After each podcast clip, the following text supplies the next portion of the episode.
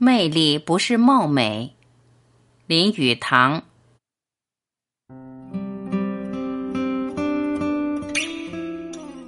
谁都知道，佛要金装，人要衣装。可是真正懂得穿着衣服的女人实在太少了。固然在年轻的时候，她们仅凭天生貌美，可以毫无忌惮的乱穿着，也不致使她变成丑陋难看。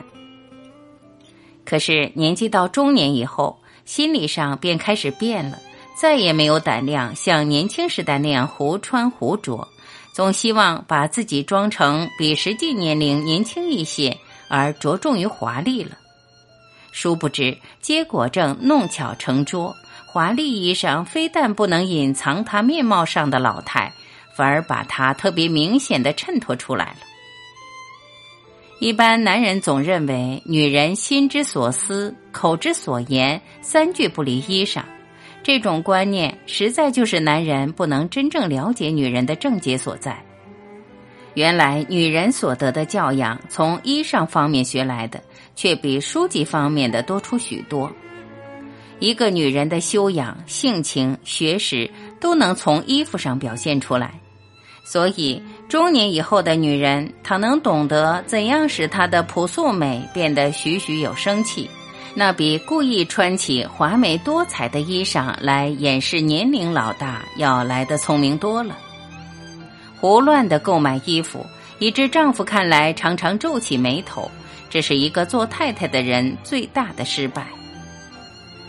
衣服不单是拿来穿着便算了事，而应把它成为一种生活要素。选择衣服的手段，正可以表现女人察物观人的眼光。人类生活是离不开衣服的，衣服可以说是文化生活的基础。因此，一个女人能懂得穿着合适的衣服，无意表示她是一个真正的文化人。人们常说，女人最大的财产是魅力。可是，魅力究竟是什么呢？有些女人也许会因为自己没有漂亮的面孔，没有足够的钱财花费在服饰之上，就自以为没有魅力，不受欢迎。如果你也有这个顾虑，那就大错特错了。美色与钱财并不是构成魅力的最必要条件。专家们指出。魅力是由内心所发出的美德。那些仪态大方、不卖弄、不上修饰、默默含情的女人，才是最具魅力的女人。他们不同意女人必须具有美貌才能颠倒众生的说法。他们认为，魅力应是一个会心的微笑，加上美好的品德，见了面和蔼可亲。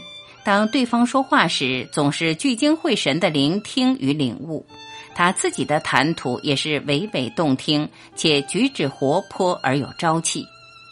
他们以为最没有魅力的是，自以为比男人聪明，野心勃勃，爱饶舌，服饰笨拙不整洁，在公场所高谈阔论与娇柔做作的女人。